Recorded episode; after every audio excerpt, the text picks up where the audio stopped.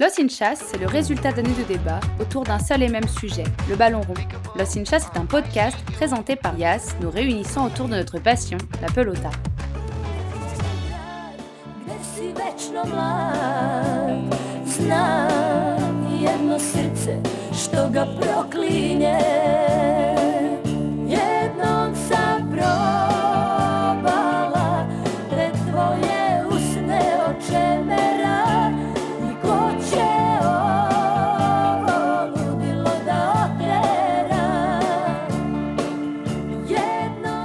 Sur le Cinchas Football, votre rendez-vous hebdomadaire autour du ballon rond. Salut à tous, j'espère que vous allez bien et que votre semaine démarre plutôt bien.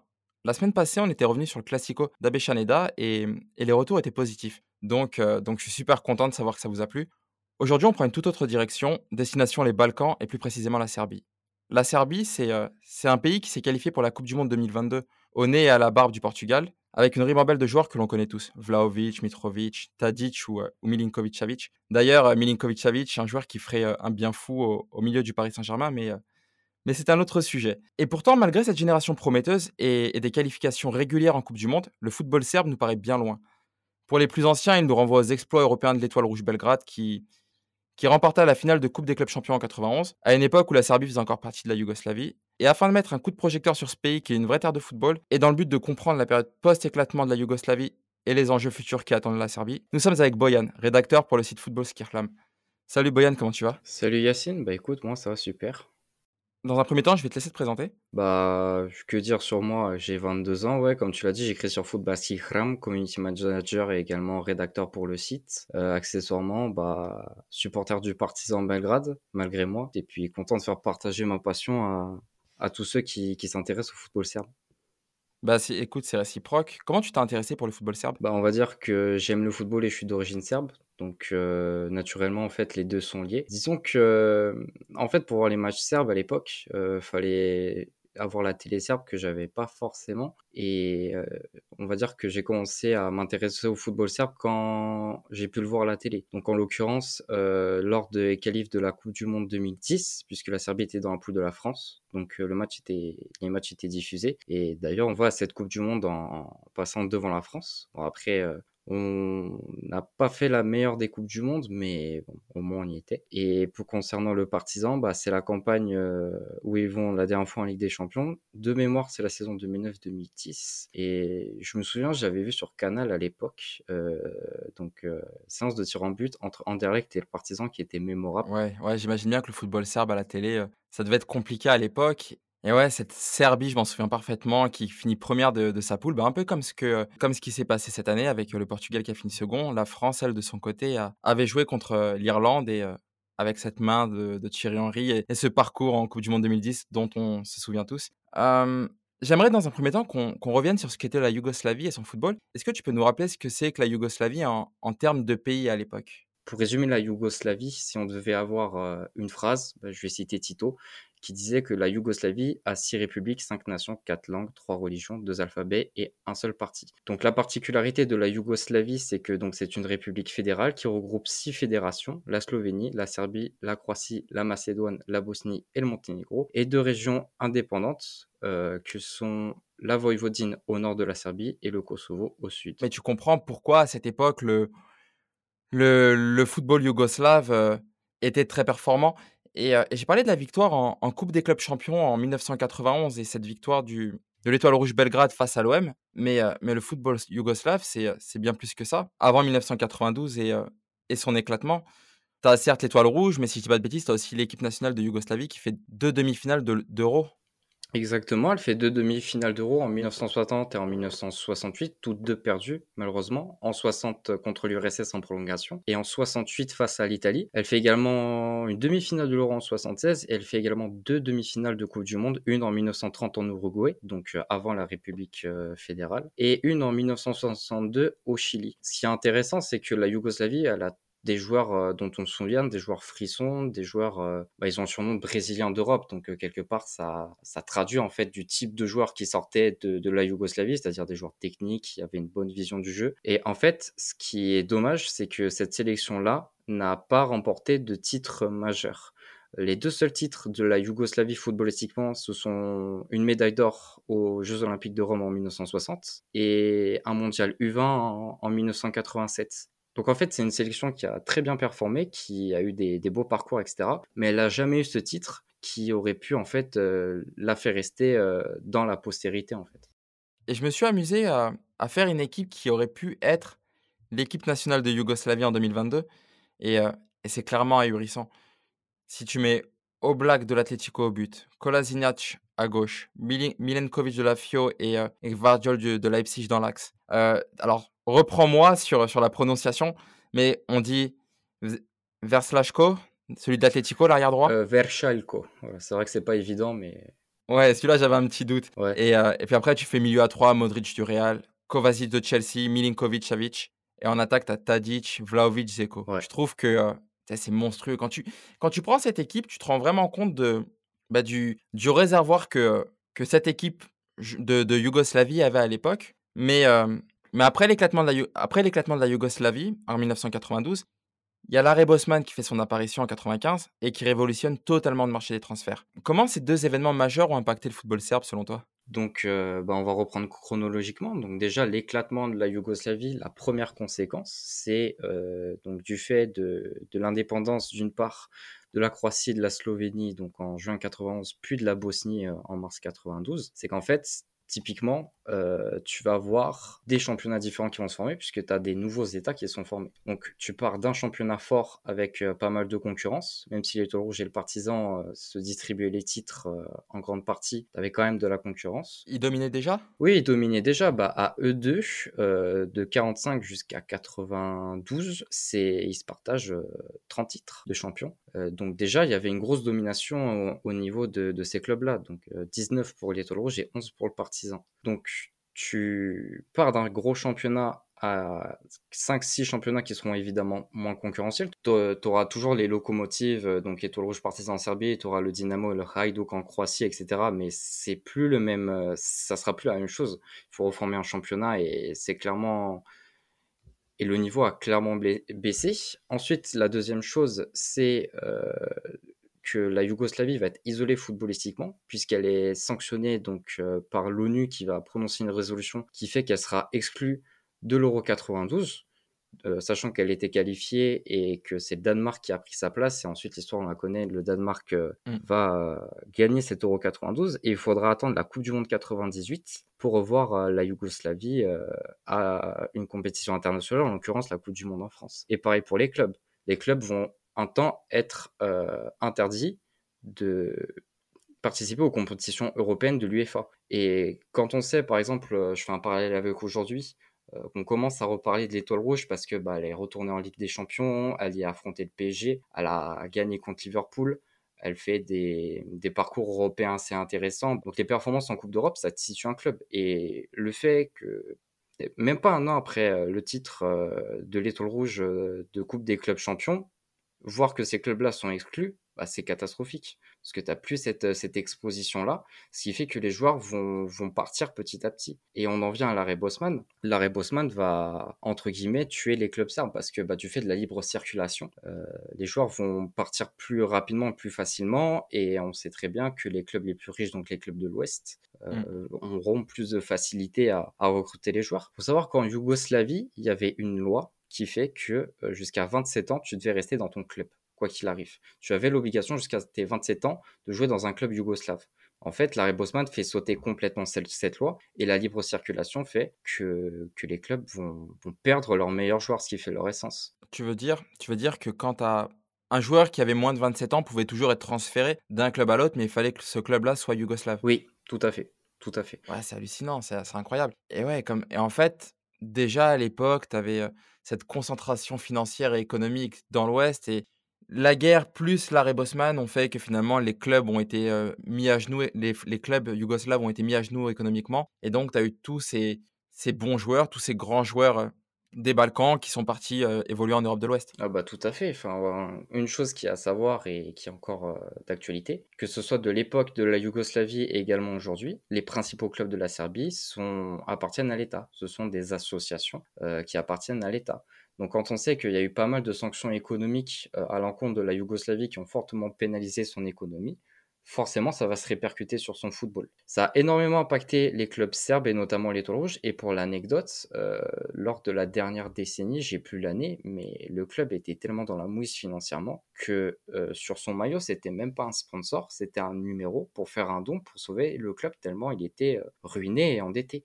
Donc en fait, les conséquences, que ce soit d'une part l'arrêt Bosman avec le départ des, meilleurs joueurs et l'éclatement de la Yougoslavie avec euh, donc euh, des championnats qui ont été créés, euh, des sanctions qui ont isolé la Yougoslavie footballistiquement et les conséquences économiques, bah, ça fait que le football va, va dégringoler, le football local va dégringoler.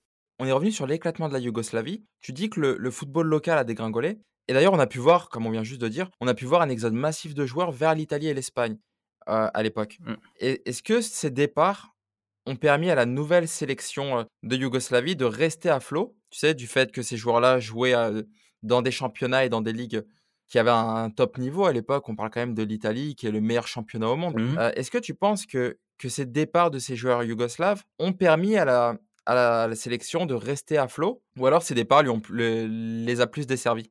J'aurais tendance à, nuancer parce que enfin, c'est vrai que ces joueurs-là vont partir dans des championnats qui sont plus forts. Donc euh, la logique veut qu'ils donc qui sont dans des championnats euh, plus disputés, on va dire, donc qui progressent. Donc dans ce sens-là, euh, ce serait logique de dire que ça a servi la nouvelle sélection yougoslave. Maintenant, comme je l'ai dit, euh, elle n'a pas été à l'Euro 94, elle n'a pas été à l'Euro 96. Donc ces départs, pendant un temps, n'ont pas eu d'influence sur la sélection yougoslave. Mais que ce soit lors de la Coupe du Monde 98 et l'Euro 2000, donc deux compétitions où la Yougoslavie était qualifiée, bah, dans les deux cas, elles sont sorties des poules et elles sont fait éliminer au tour suivant par les Pays-Bas en 98 et en 2000 d'ailleurs, pour l'anecdote. Donc en fait, je pense que ça lui a permis de rapidement euh, performer, mais ça n'a pas non plus eu un impact euh, signifiant sur les performances de la Yougoslavie par rapport à ce qu'on sait et par rapport à ce qu'elle a fait précédemment dans, dans son histoire.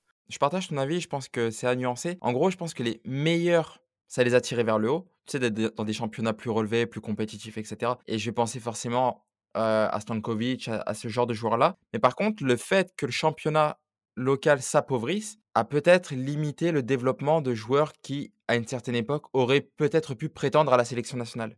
Je pense que ouais, c'est il y a de ça. Et aujourd'hui, on a parlé de ce qui s'est passé il y a une bonne vingtaine d'années, 20, 25 ans. Aujourd'hui, que vaut le football de club serbe, que ce soit localement ou à l'échelle européenne? Tu as parlé du, du, de l'étoile rouge Belgrade. On a tous forcément en mémoire, comme tu as dit, tour, ce tour de qualification en Ligue des Champions avec le Paris Saint-Germain, avec le Napoli, avec Liverpool. D'ailleurs, si je ne dis pas de bêtises, le Napoli et Liverpool ont perdu au Maracana à l'époque. Alors contre Liverpool, ils gagnent 2-0, ouais, ce qui est quand même euh, le plus gros exploit euh, du football serbe, euh, je pense, sur ces 20 dernières années en Coupe d'Europe. Mais contre le Napoli, ils ont fait nul là-bas. Mais déjà, rien que le fait de battre un club comme Liverpool pour le retour en Ligue des Champions, ça, signifiait énormément. Donc c'était la folie là-bas. Hein.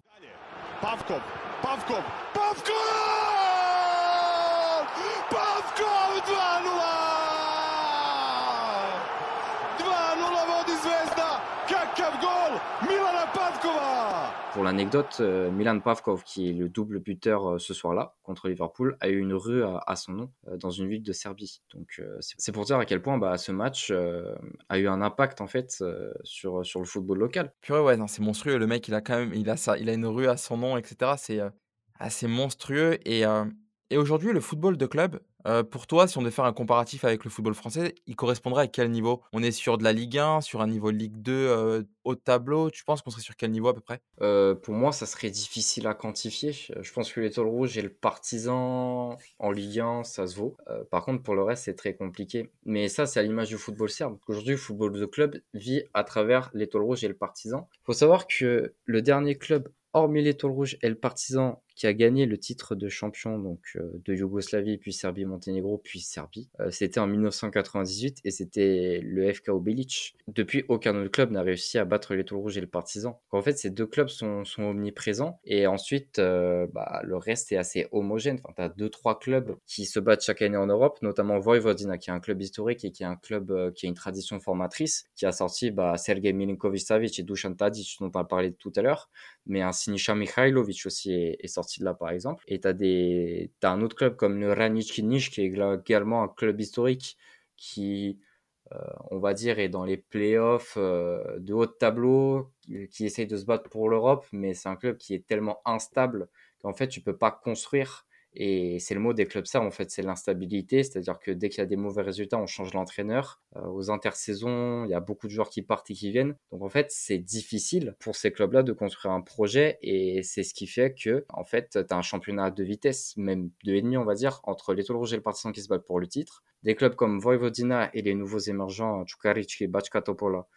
qui se battent pour l'Europe, et puis le reste euh, qui est très très moyen. Ouais, en fait, ouais, c'est un, un championnat avec des gaps énormes entre, entre les équipes. Je pense, dis-moi si je me trompe, mais je pense que le, l'Étoile Rouge et le Partisan, ouais, en France, ce serait, ce serait des clubs qui joueraient la cinquième qui se retourne de la cinquième place. Je sais pas ce que tu en penses. L'équivalent d'un club comme Lille, comme Rennes. Ouais, je vais quand même rester modeste au vu des performances euh, des clubs, euh, enfin des clubs sardes en Coupe d'Europe. Enfin, l'étoile rouge, je pense que en première partie de tableau, pourquoi pas. Après 5-6e, euh, je je pense pas. Tu penses que je me j'abuse un peu? Je pense que tu es très optimiste, mais ouais, je pense je pense 8e, 9e place, pourquoi pas. Mais concernant le partisan et je sais de quoi je parle, vu leurs performances en Coupe d'Europe, ouais 12, 13e, 14e peut-être, mais euh, j'ai du mal à aller voir plus haut en fait. Enfin, c'est toujours difficile en fait de comparer euh, les clubs en se disant, en se faisant la réflexion, euh, qu'est-ce que ça donnerait dans ce championnat-là. Déjà, quand, quand, je le fais perso pour des clubs de Ligue 1 en Première Ligue ou en Ligue 1 en Bundesliga, c'est compliqué. Alors, imagine même pas avec le foot serbe, c'est impensable. Ouais, tu m'étonnes.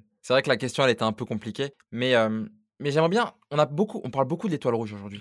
On parle beaucoup de, l'étoile rouge, mais après, tu me diras, c'est aussi peut-être la dernière équipe qui a fait une grosse perf sur la scène européenne, comme tu dis, qui a battu Liverpool, etc. Mais, euh, mais lors de cette année, c'était en 2018-2019, il y avait, euh, tu sais, on a tous vu les vidéos, que ce soit sur Ultra Style, etc., du Maracana, avec le tunnel, le long tunnel qui te ramène dans, dans le stade, les bruits et tout. C'est vraiment un stade à l'ancienne.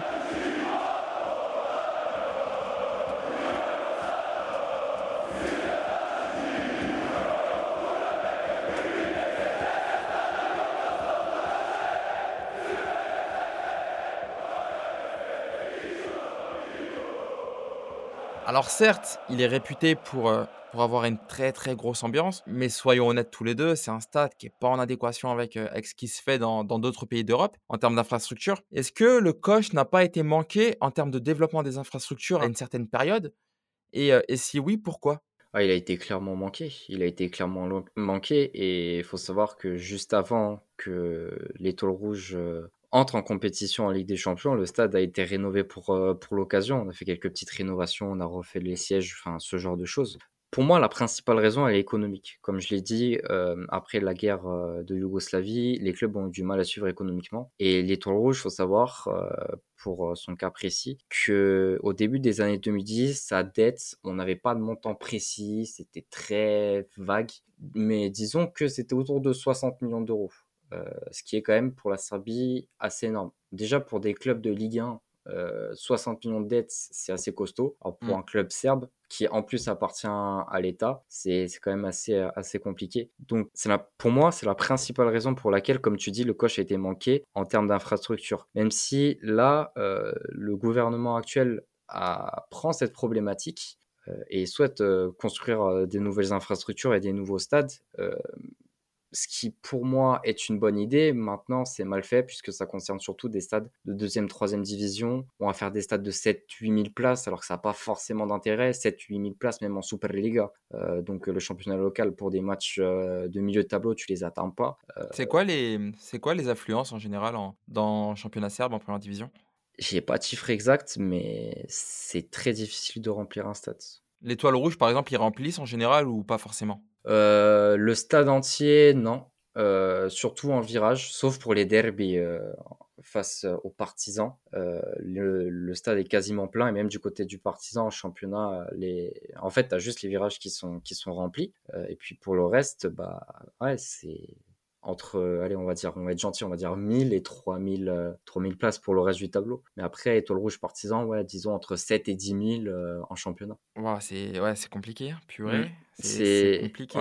Quand je te dis que le football de club en, Serbie, c'est vraiment de vitesse, bah, tu vois tout de suite que les gens, bah, tu vois très vite le match que ça intéresse, les matchs qui les intéressent. Dès qu'il y a un match de Coupe d'Europe ou un derby, il y a, y a, du monde. Mais sinon, il c'est beaucoup plus c'est beaucoup clairsemé dans, les, dans les tribunes. Mais pourquoi Enfin, tu vois, je vois, je vois les nouveaux joueurs, je vois la sélection, je vois quand même qu'il y a un élan de, de, de supporterisme. Il y a les gens qui, as des gens qui poussent derrière la sélection, tu as une belle génération. La majorité de ces joueurs, ils viennent tous du championnat serbe, grosso modo pourquoi les stades ils se remplissent pas? Je veux dire, qu'est-ce qui se passe? Est-ce que c'est le fait que de se dire ouais on va venir, il y a un joueur qui va être bon, mais de toute façon on, sait que dans six mois il va partir? Ou alors est-ce qu'il y a eu peut-être de la corruption? Je sais pas. A peut-être il y a une période il y a eu de la corruption dans, le championnat et ça peut-être dégoûté les gens.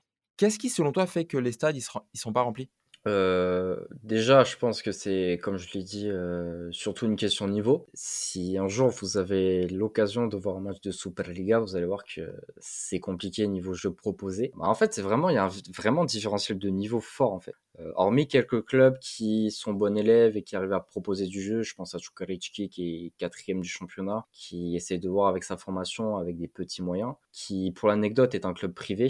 je dis pour l'anecdote parce que il n'y a que deux clubs qui sont privés en Serbie. Euh, donc euh, voilà, c'est que des que des, des clubs d'État sinon? Ouais, pour la grande majorité. Donc tu as Čukarički qui est un club euh, qui est un club privé, Bachka Topola c'est un exemple assez compliqué puisque eux appartiennent à, à, un fonds d'État hongrois avec la politique de nationalisme de Viktor Orban en Hongrie derrière. Euh, mais voilà, c'est les deux seuls exemples de, clubs privés. Donc, tu as aussi, on va dire, entre guillemets, des amours du football serbe. Il y a eu des, oui, comme tu as dit, euh, des affaires de corruption dans les années 2000 avec des matchs truqués et ce genre de choses. Euh, donc, forcément, ça, ça a dégoûté des gens. D'autant que la saison dernière, donc la saison 2020-2021, on a recommencé à parler de ces problématiques euh, de match truqué dans la course au maintien. Donc forcément, euh, ça, ça ternit un peu l'image du football serbe qui est déjà pas très réjouissante. Tu as également, on va dire, des guerres euh, avec la direction, que ce soit de toute façon, que ce soit du côté de l'étoile rouge ou du côté du partisan. Les supporters sont contre leur direction, contre la gestion. Et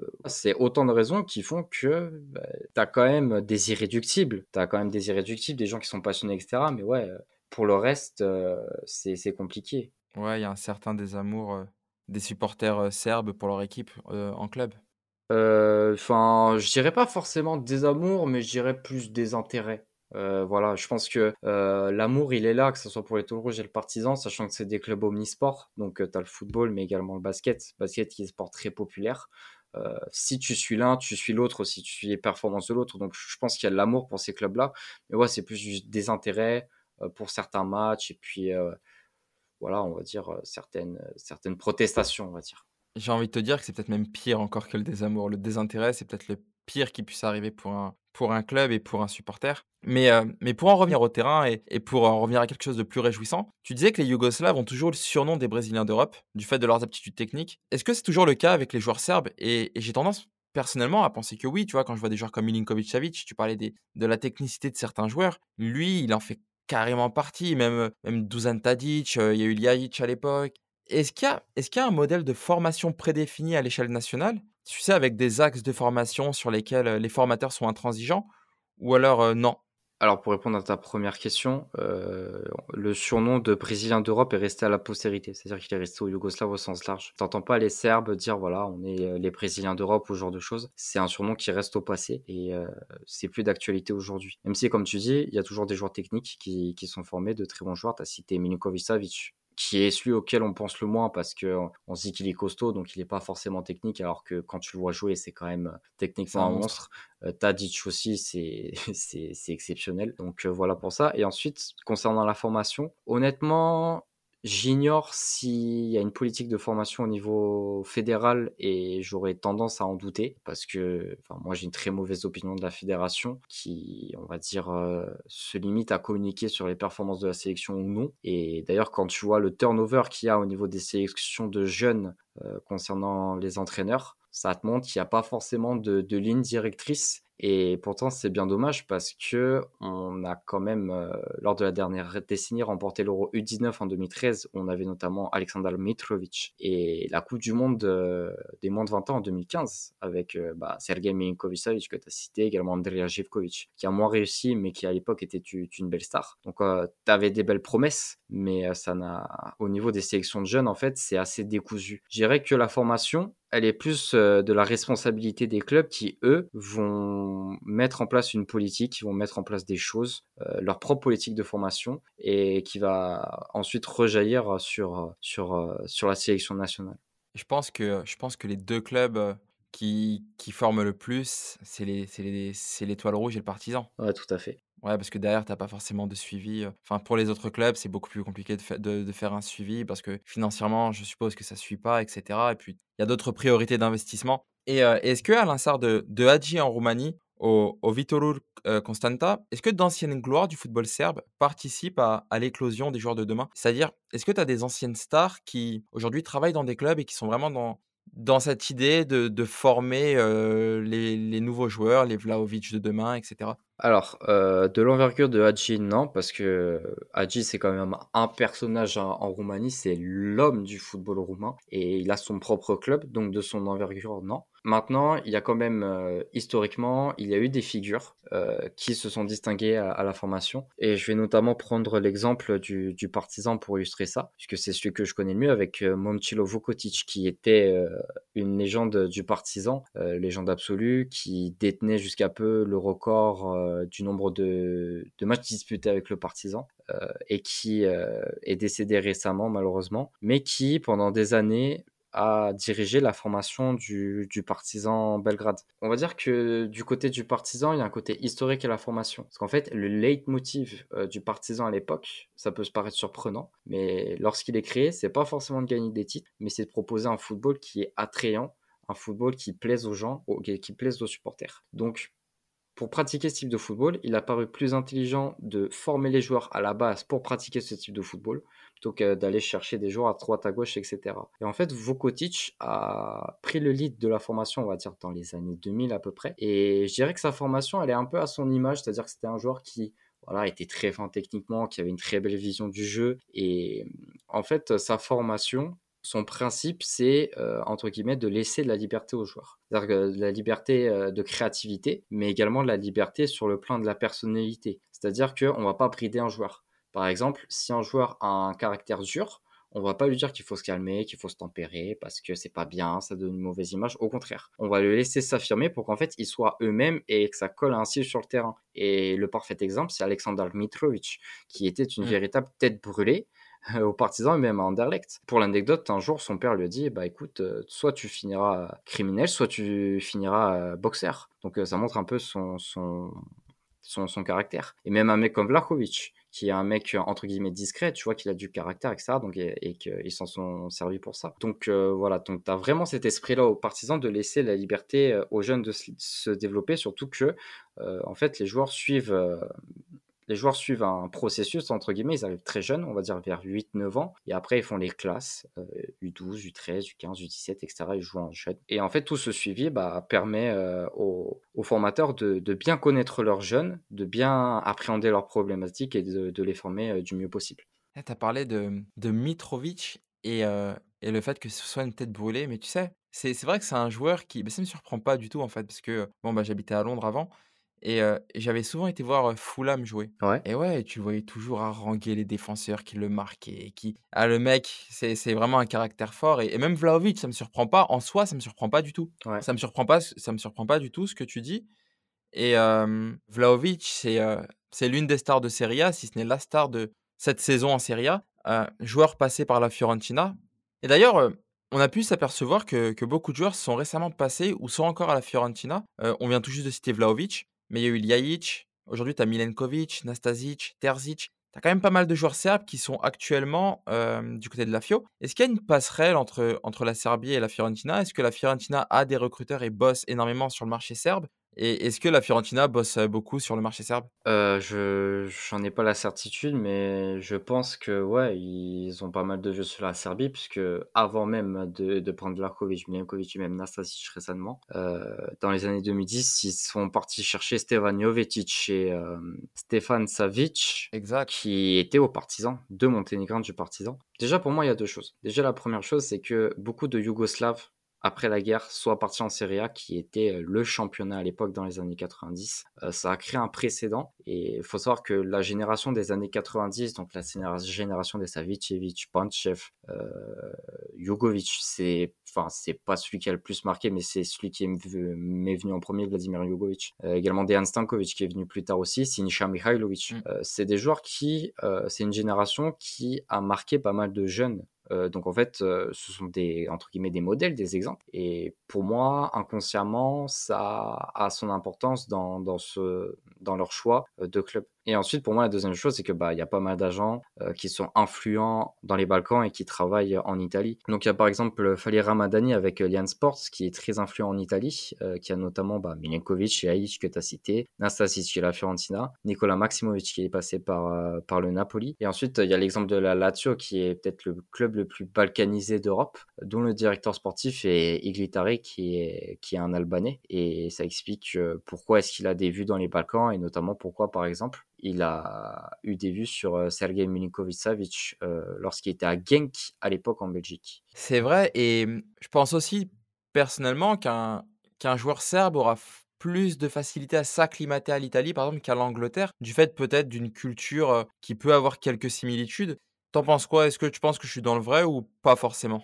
Si je pense que tu es dans le vrai, ça serait une des raisons qui explique pourquoi il y a autant de joueurs euh, qui partent en Italie. Parce que les Italiens, comme les Yougoslaves, bah, c'est le sang chaud, c'est une passion énorme pour le football. Donc c'est des choses que tu retrouves là-bas, donc tu vas t'identifier plus facilement. Après, ouais, l'Angleterre, on va dire que euh, c'est plus compliqué en termes de culture, je pense. Ouais, c'est plus compliqué. Ouais, y a, bah, les joueurs en fait qui ont percé en Angleterre sont des joueurs qui correspondaient à ce style-là à l'époque. Nemanja Vidic, Branislav Ivanovic, mm. Nemanja Matic, euh, Luka Milivojevic à Crystal Palace aussi. Même si aujourd'hui le football est un peu plus internationalisé entre guillemets et qu'on peut moins coller des cycles de football à des pays. Dans les années 2000 et au début des années 2010, bah, c'était le cas. Et puis, et puis je, pour compléter ce que tu dis, je te rejoins à 100% et surtout, c'est les joueurs que tu as cités, c'est des joueurs qui sont qui n'ont pas quitté la Serbie directement pour l'Angleterre. Par exemple, euh, Nemanja euh, Vidic, il vient du Spartak Moscou. Je veux dire, il y a souvent eu, tu sais, ce club de transition avant ce départ pour l'Angleterre, tandis qu'aujourd'hui, bah, je pense que la passerelle, euh, elle est très facile à prendre, hein, la passerelle Serbie-Italie, la culture, puis comme tu as dit, les aînés qui ont brillé là-bas. L'acclimatation est beaucoup plus simple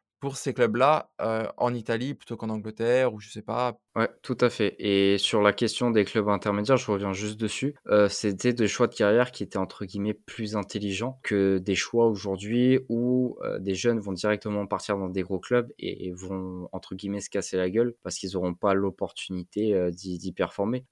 ça concerne pas forcément l'Italie en elle-même, mais quand tu vois par exemple un Andrea Živković dont j'ai déjà parlé qui à l'époque était vu comme un monstre qui part au Benfica qui a du mal à percer. Quand tu vois par exemple un Nemanja Radonjic qui est parti très tôt à la Roma aussi. Donc en fait, je pense que c'est à double tranchant. Tu as la possibilité de vite acclimater et de vite apprendre un football en jeune, mais tu as aussi l'impatience de la jeunesse qui fait que tu peut-être pas assez mûr et assez formé. Et au lieu de continuer ta formation dans un club intermédiaire, tu vas aller tout de suite dans un club fort, entre guillemets, et tu vas pas forcément réussir à percer. Donc, il y a du vrai, il y a du faux. Pour moi, c'est à double tranchant. Mmh. Ouais, ouais, bah, je suis d'accord. Je suis, ouais, suis d'accord. C'est vrai que tu as des joueurs qui sont imposés très rapidement et tu en as pour lesquels il a fallu prendre plus de temps. On arrive bientôt sur la fin de l'émission. Il y a un autre pays de l'ex-Yougoslavie qui, qui a pu compter sur énormément de joueurs passés par l'Italie je veux bien évidemment parler de la Croatie, qui est, devenue une sélection nationale qui compte à l'échelle européenne, avec comme point d'orgue, on le sait tous, cette finale de, Coupe du Monde en 2018. Est-ce qu'on peut s'imaginer le même destin pour la sélection serbe, qui est à l'aube, mine de rien, comme on l'a dit plus tôt, d'une sacrée génération? J'en rêve en tout cas. J'en rêve et j'espère que, j'espère que ça va arriver parce que pour ceux qui suivent le football serbe, ils savent que, bon Dieu, que ça a été compliqué ces dernières années euh, au niveau de la sélection, que ce soit au niveau du sportif, que ce soit au niveau de l'extra-sportif. Il y a eu énormément de, de galères. Euh, je sais pas si on fera une finale de Coupe du Monde, mais j'ose espérer qu'on fera au moins un, huitième ou un quart de finale parce que ça fait depuis 2000 qu'on attend de sortir des phases de poule d'une compétition euh, d'une compétition internationale. Euh, je pense que tu as, comme tu l'as dit, tu as la génération pour, euh, mais tu as également un sélectionneur derrière, en la personne de, de, Dragan Stojkovic, qui a repris cette équipe euh, éliminée en barrage de l'Euro 2020 contre l'Écosse et qui, deux ans plus tard, va aller la qualifier en, Coupe du Monde en allant battre le Portugal chez elle. Donc déjà, la, transformation et la métamorphose, elle est totale. Tu as un sélectionneur qui qui prend le lead, qui, a le charisme pour diriger cette équipe-là et, ces joueurs-là. Euh, des joueurs qui adhèrent au projet, qui montrent enfin le, le talent et qui confirment les attentes qu'on avait en eux. Donc euh, je pense que c'est le bon moment pour euh, cette génération dont on parle depuis des années, qu'on vante comme la nouvelle grande génération de la Serbie. C'est enfin le moment de montrer, bah, entre guillemets, qui on est, quoi, qui on est, pourquoi est-ce qu'on est là, pourquoi est-ce qu'on parle de nous comme ça. Et, j'espère que ça sera le cas et que qu'on aura euh, bon, une ligne à, nos, à notre euh, bon, une ligne à notre palmarès. Euh, je, je m'emballe peut-être un, un, peu trop. Ouais, je m'emballe un peu, mais au moins ouais qu'on ait un fait d'armes, enfin un fait d'armes en compétition internationale et pourquoi pas au Qatar en décembre. Mmh. Bah, de toute façon, en tout cas, vous avez les joueurs pour. Enfin, je veux dire, vous avez les joueurs pour pour sortir des poules et puis après, qui vivra verra, j'ai envie de te dire. Boyan, je pense que je pense qu'on est complet je te remercie pour aujourd'hui et pour ton expertise. Bah écoute, moi ça m'a fait très plaisir, ça me fait toujours pas plaisir de, parler de, de, foot serbe. Et bah, en tout cas, merci pour ton invitation, c'était très sympa. Ben écoute, plaisir partagé. D'ailleurs, euh, d'ailleurs, sur quel support les gens peuvent, euh, peuvent-ils suivre ton travail? Alors ils peuvent le suivre sur Twitter, je pense que c'est la façon la plus simple de, de, de nous suivre, donc n'hésitez pas à vous abonner. également, on est présent sur Facebook et sur Instagram, et on a également un site, footballskikram.com, sur lequel vous pouvez retrouver bah, tous nos articles et bien plus encore. Et ça marche. Je mettrai de toute façon sur, sur le cover de, du podcast, je mettrai une photo plus ton, ton compte Twitter et celui, celui de ton équipe. Merci à vous aussi de nous avoir écoutés aujourd'hui. J'espère que le sujet vous a plu. Si c'est le cas, n'hésitez pas à nous mettre 5 étoiles sur votre plateforme d'écoute favorite. C'est sur ces mots que l'on se quitte. Passez une bonne semaine et on se dit à mardi prochain. D'ici là, portez-vous bien. Ciao, bye bye.